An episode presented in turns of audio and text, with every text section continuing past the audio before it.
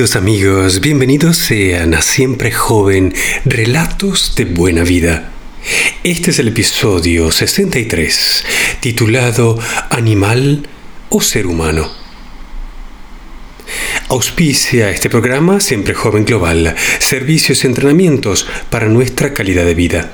www.siemprejoven.global.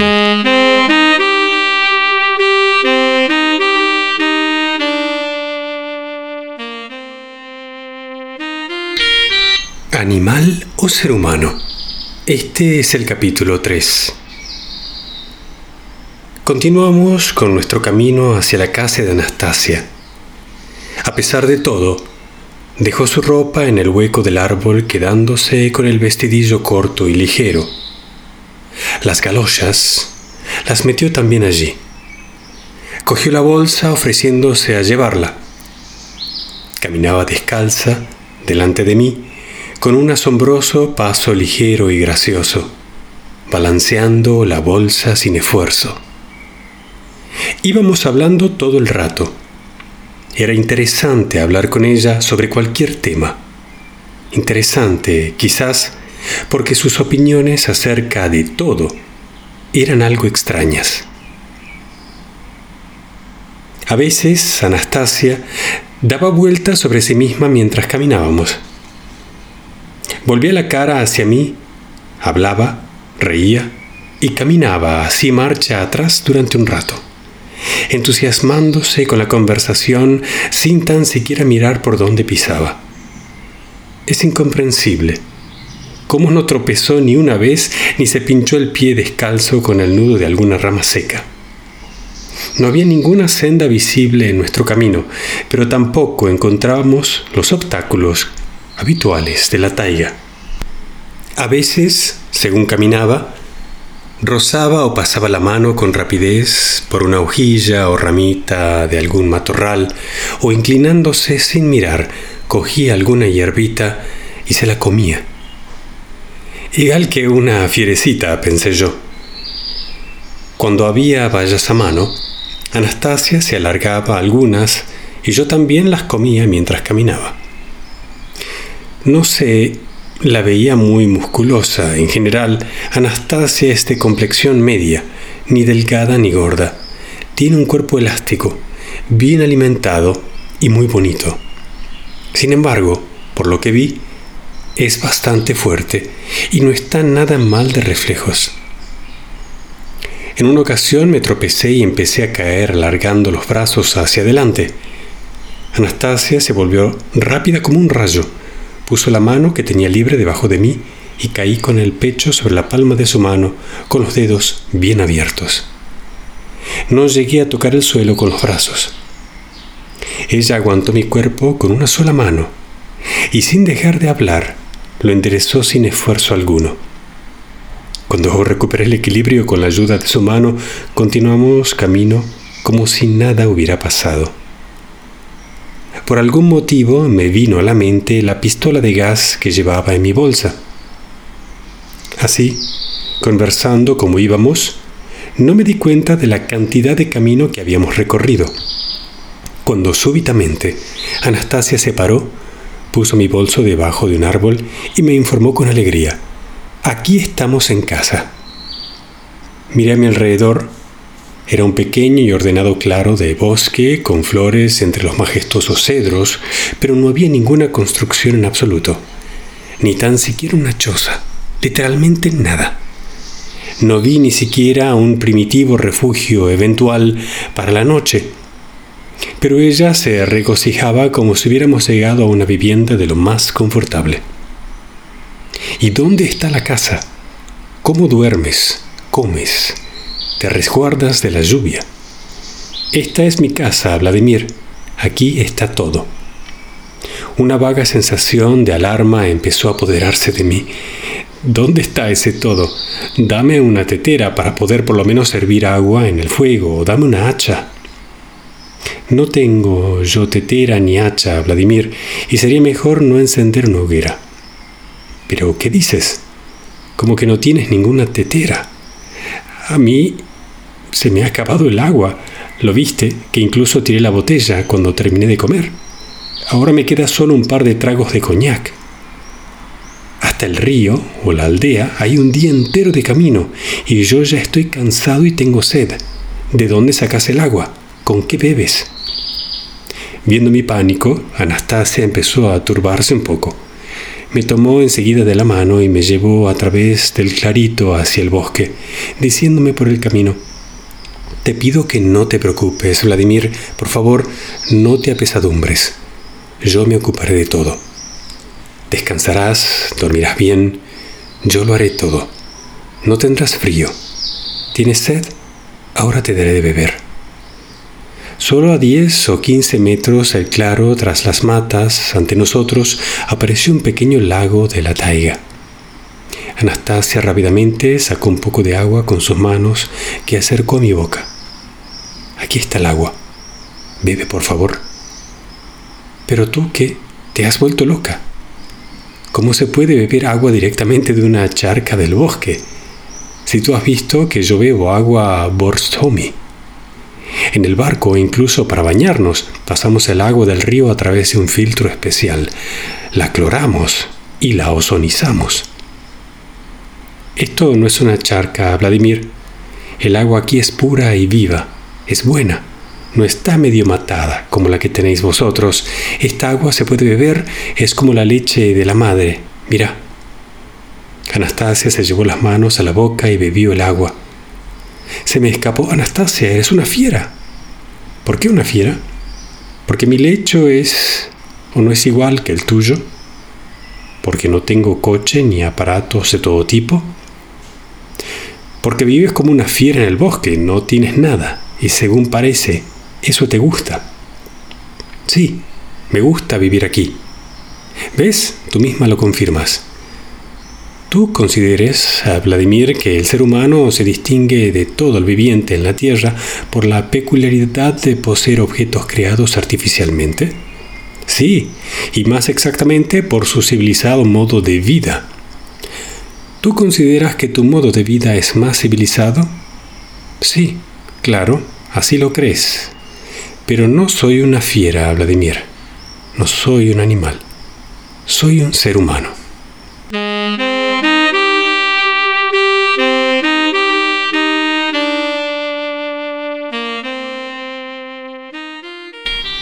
Capítulo 4. ¿Quiénes son? Posteriormente, después de pasar tres días con Anastasia y observando cómo esta extraña mujer joven vive sola en plena taiga siberiana, llegué a comprender algo de su manera de vivir y me surgieron algunas preguntas respecto a la nuestra. Una de estas preguntas me sigue intranquilizando hasta el día de hoy. ¿Es nuestro sistema educativo y de crianza de los niños suficiente para comprender la esencia de la existencia? ¿Es adecuado para que cada persona pueda establecer las prioridades de su vida correctamente? ¿Está este sistema de educación ayudando o impidiendo la comprensión de la esencia y el propósito del hombre? Hemos creado un vasto sistema educativo. Es en base a este sistema que enseñamos a nuestros hijos y unos a otros. En la guardería, la escuela, la universidad, los estudios de posgrado. Es este sistema el que nos permite inventar cosas, volar al espacio cósmico. Nuestra vida cotidiana gira en torno a este sistema.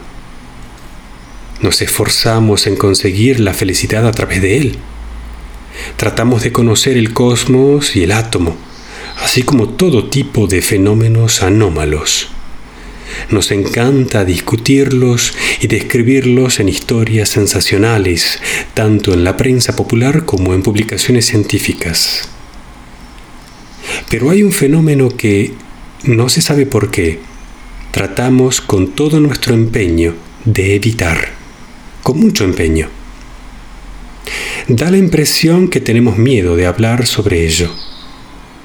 Y tenemos miedo, digo yo, porque esto podría derribar con facilidad nuestros sistemas de enseñanza universalmente admitidos y nuestras conclusiones científicas, y porque además cuestiona el fundamento de nuestra vida. Nos esforzamos por aparentar que este fenómeno no existe, pero sí existe y seguirá existiendo por más que volvamos la espalda o lo evitemos. ¿No es hora de prestarle más atención y quizás con el esfuerzo colectivo de todas nuestras mentes humanas juntas encontrar respuesta a la siguiente pregunta? ¿Por qué los grandes maestros, las personas que han dado lugar a las doctrinas religiosas, a las diferentes doctrinas que siguen la mayor parte de la humanidad, o al menos lo intentan, por qué todos, sin excepción, antes de crear sus doctrinas, se hacían anacoretas, se aislaban. En la mayoría de los casos en el bosque. No en alguna superacademia. Atención a esto. Sino precisamente en el bosque.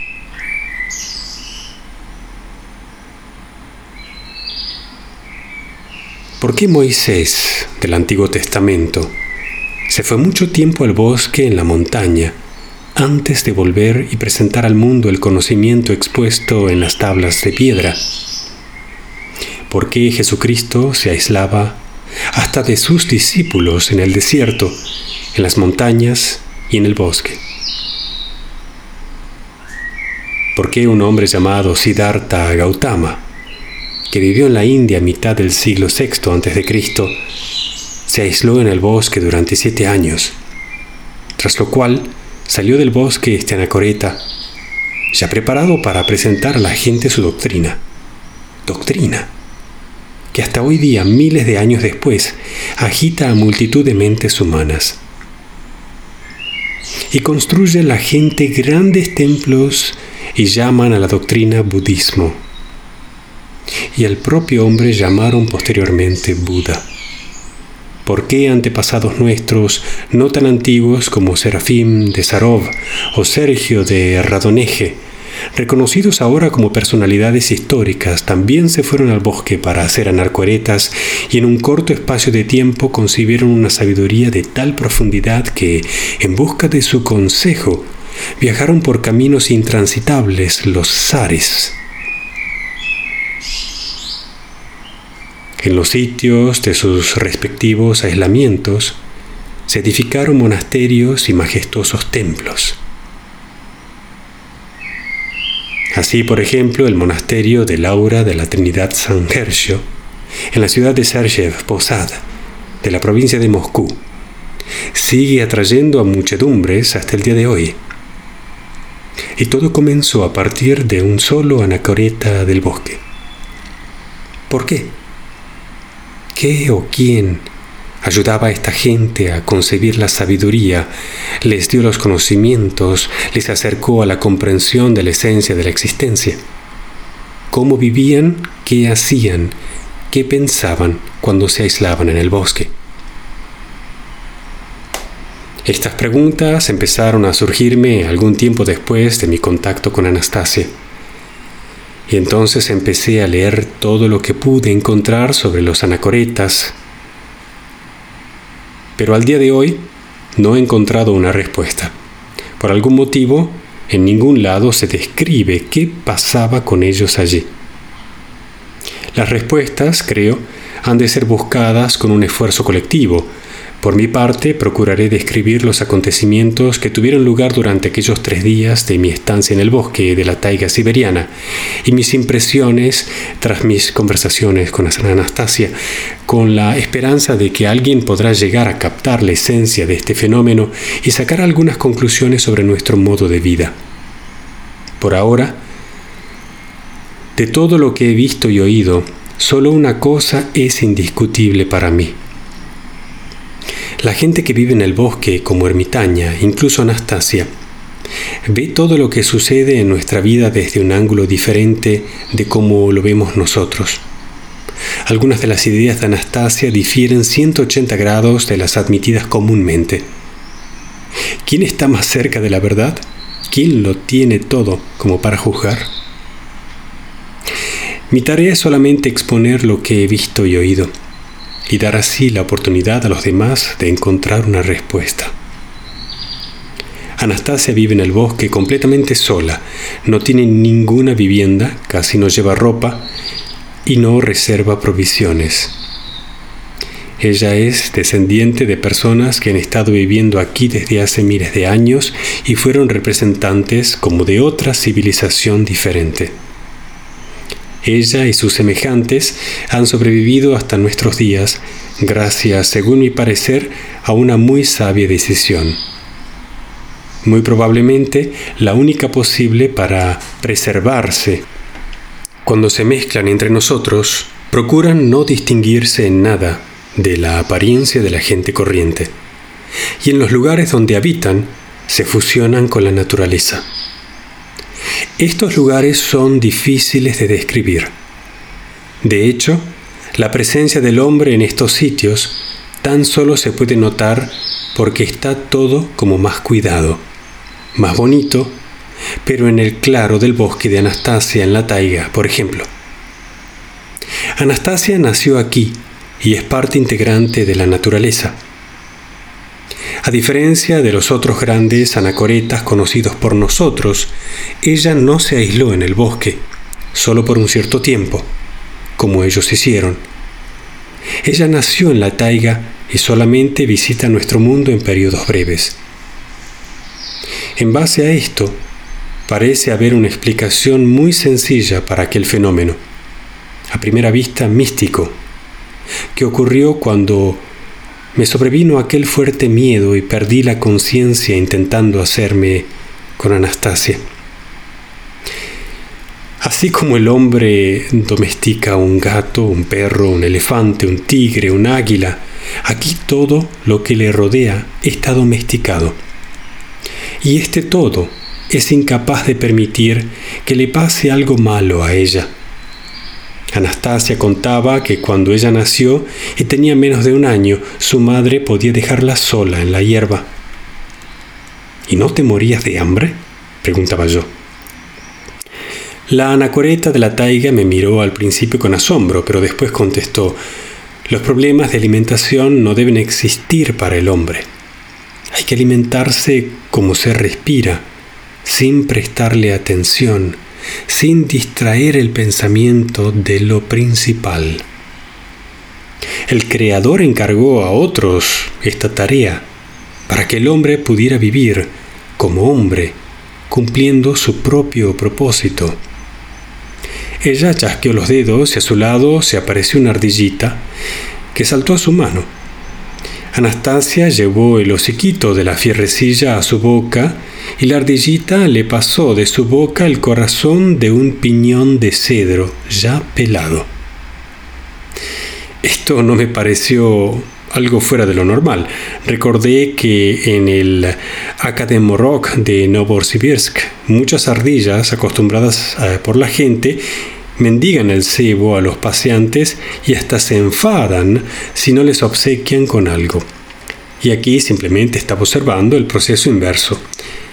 Pero aquí es la taiga. Entonces yo dije, en nuestro mundo, el mundo normal, todo está organizado de otra manera.